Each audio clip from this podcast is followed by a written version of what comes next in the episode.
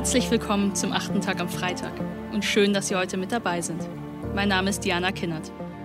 Die zivilisatorische Geschichte der Heilpflanze Cannabis reicht erwiesenermaßen über 3000 Jahre zurück. Schon im alten Ägypten, im alten chinesischen Kaiserreich und anderswo wurde mit Cannabis gearbeitet und umgegangen. Unabhängig, autark, selbstbewusst und souverän. Unser Verhältnis aber zu dieser Pflanze lässt sich auf eine sehr junge staatspolitische Entscheidung zurückführen. Vor erst 50 Jahren ist Cannabis als Droge eingestuft worden. Das ist tragisch, sagt Laura Simonov, Medizinerin und heute in Funktion für das Berliner Cannabis-Startup Sanity. Denn wer einen Stoff kriminalisiert, provoziert einen allgemeinen Forschungsstau. Forschung und Innovation, vor allem medizinische Lerneffekte im Bereich Schmerztherapie, in der Neurologie, in der Psychiatrie, sind zunehmend vom Privatsektor abhängig. Ist das so etwa gewollt? In einer Zeit, in der wir für kaum etwas dankbarer sind als für die Entwicklung eines Impfstoffs? Hören Sie mit mir zu, wie Laura Simonov uns durch die Historie der Heilpflanze Cannabis führt und aufzeigt, wie schon heute andere Länder und andere Sitten einen anderen und vielleicht gesünderen und schlaueren Blick auf diese Pflanze werfen. Viel Spaß beim achten Tag mit Laura Simonov.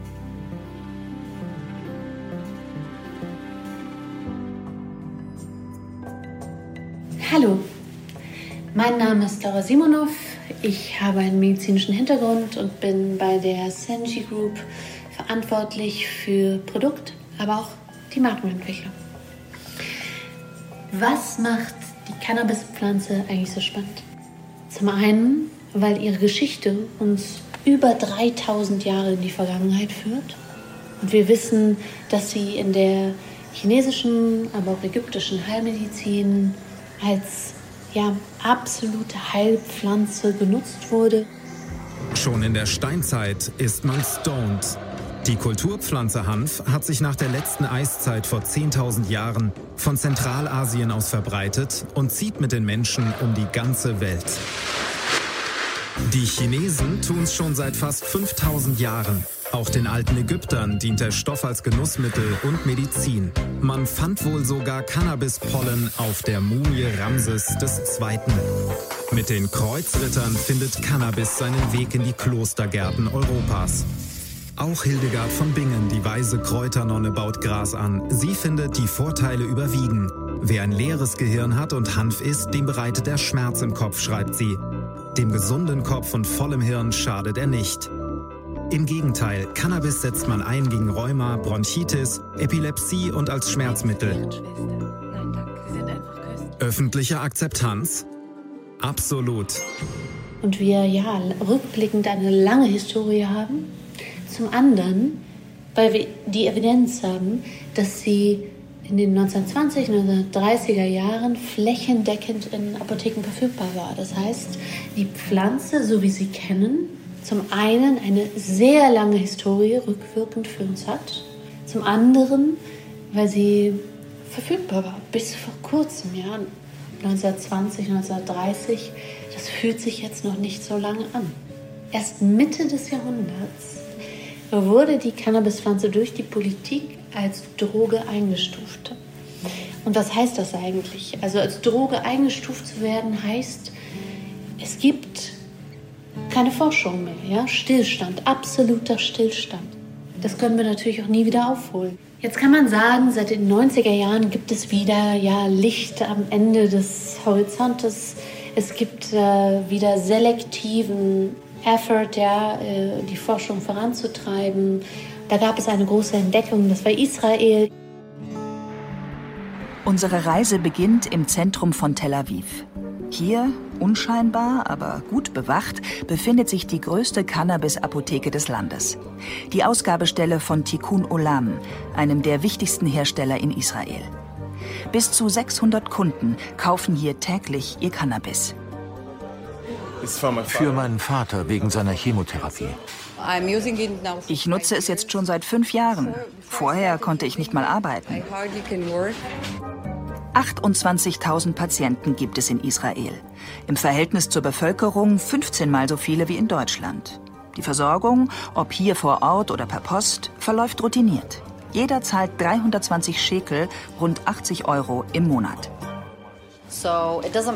Und egal in welcher Form, der Kunde kann Blüten, Öl oder vorgedrehte Joints haben. Israel hat tatsächlich in den 90er Jahren entdeckt, es gibt ein Endokannabinoid-System. Das heißt, äh, unser Körper ist in der Lage, durch verschiedene Rezeptoren mit Wirkstoffen zu reagieren. Diese haben ja ultimativen Einfluss auf unser Nervensystem.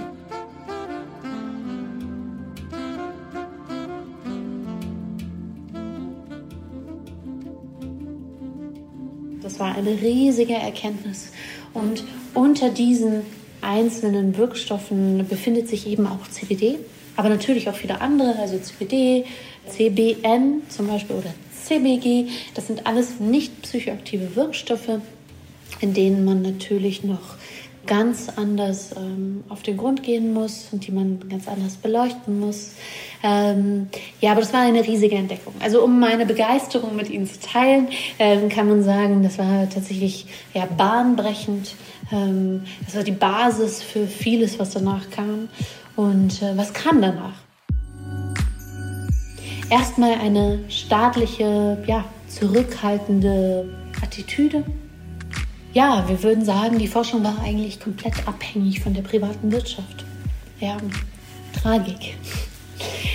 Ähm, jetzt kann man sagen, das, ist, das reicht nicht. Wir brauchen mehr Dynamik, wir brauchen mehr Power, wir brauchen mehr Wissbegierigkeit dieser Pflanze. Die wenige wissenschaftliche Evidenz, die wir haben, die müssen wir doch erkennen. Wir müssen zur Erkenntnis gelangen. Äh, wie machen wir denn das? Ja, also in welchen Feldern jetzt Viele von Ihnen werden die Pflanze kennen als ja, Heilmittel für alles. Das ist sie natürlich nicht. Wir haben ganz spezifische Anwendungsfelder, äh, die wir im Moment durchleuchten. Das heißt, es geht äh, von der Schmerztherapie bis hin zu Tourette oder Angststörung, Appetitlosigkeit, Schlaflosigkeit, Epilepsie. Da kann man sagen, ja, diese Dynamik, die ich eben angesprochen habe, die hat Deutschland dort wirklich vorangetrieben. Da konnte man sehen, seit 2017 wurde die medizinische Anwendung von Cannabis zugelassen. Das hat auch viel geöffnet, ja, gerade wenn wir über Forschung reden.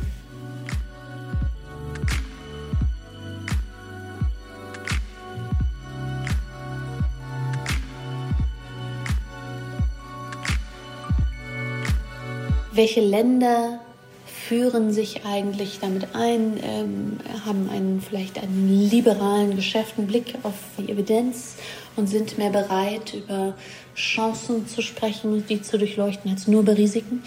Ähm, da sehen wir natürlich viel äh in den Niederlanden, aber auch Uruguay äh, seit 2013 hat sich tatsächlich für die Legalisierung entschieden. Klar, natürlich danach kam Kanada, äh, parallel verschiedene US-Bundesstaaten, das ist uns alles ein Begriff. Die große Hoffnung natürlich jetzt äh, unter Joe Biden, dass wir hoffentlich äh, in den USA zu einer ja, Gesamtlegalisierung äh, finden. Ähm, da gibt es natürlich große Hoffnung. Legalize Don't criticize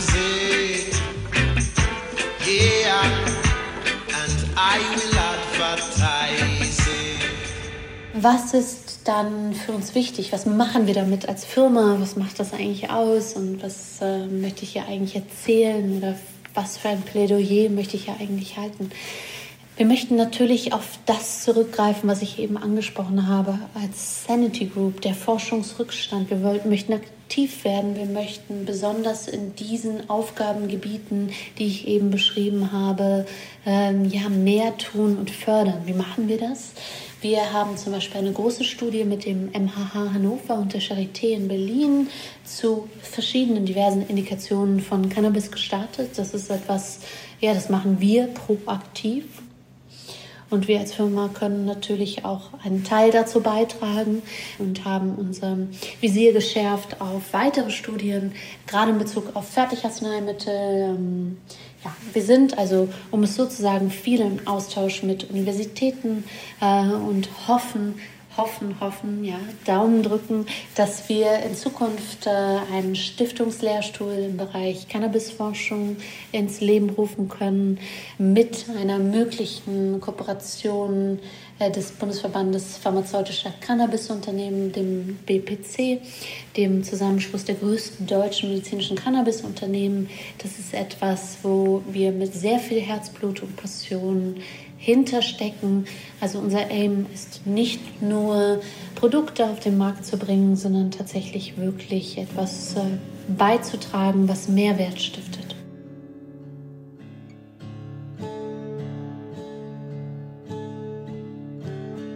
Ja, da kann man sagen, ähm, das ist natürlich immer nicht ganz einfach. Das hört sich alles immer sehr visionär an. Aber bei äh, ja, den ganzen Wunschvorstellungen und auch natürlich äh, dem, was wir uns sehr wünschen und an welche Vision wir glauben, gibt es natürlich eine recht konservative, traditionelle Einstellung ähm, in Deutschland. Das muss man natürlich äh, ganz klar sagen. Die CDU, CSU ist äh, natürlich da immer noch recht konservativ und gesetzt.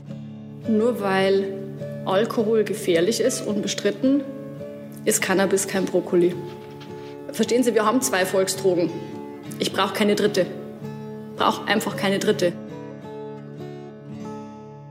Während ähm, ja, die FDP, Linke, Grüne, SPD das Jahr 2020 als ihr Jahr des Signal der Legalisierung vorangetrieben hat, das haben wir natürlich mit großer Freude betrachtet. Das ist etwas, das sehen wir vorantreibend, vorantreibend der Sache. Ähm, Risiken sind etwas, was wir sehr, sehr sensitiv betrachten. Das ist etwas, was äh, uns auch sehr wichtig ist. Aber wenn man dem mit einem wissenschaftlichen Blick auf die Dinge begegnet, dann kann man dem ja auch etwas entgegensetzen. Und so kreieren wir Chancen, so kreieren wir Möglichkeiten für ein Wohlbefinden von Patienten, Kundinnen. Und es ist etwas, was uns natürlich sehr, sehr, sehr stark am Herzen liegt. Möglichkeiten schaffen. Cannabis als ja, natürliche Alternative einzusetzen, sowohl im Bereich Schmerz als auch im Bereich der Neurologie, Psychiatrie. Das ist äh, etwas, was ich ja eben angesprochen hatte.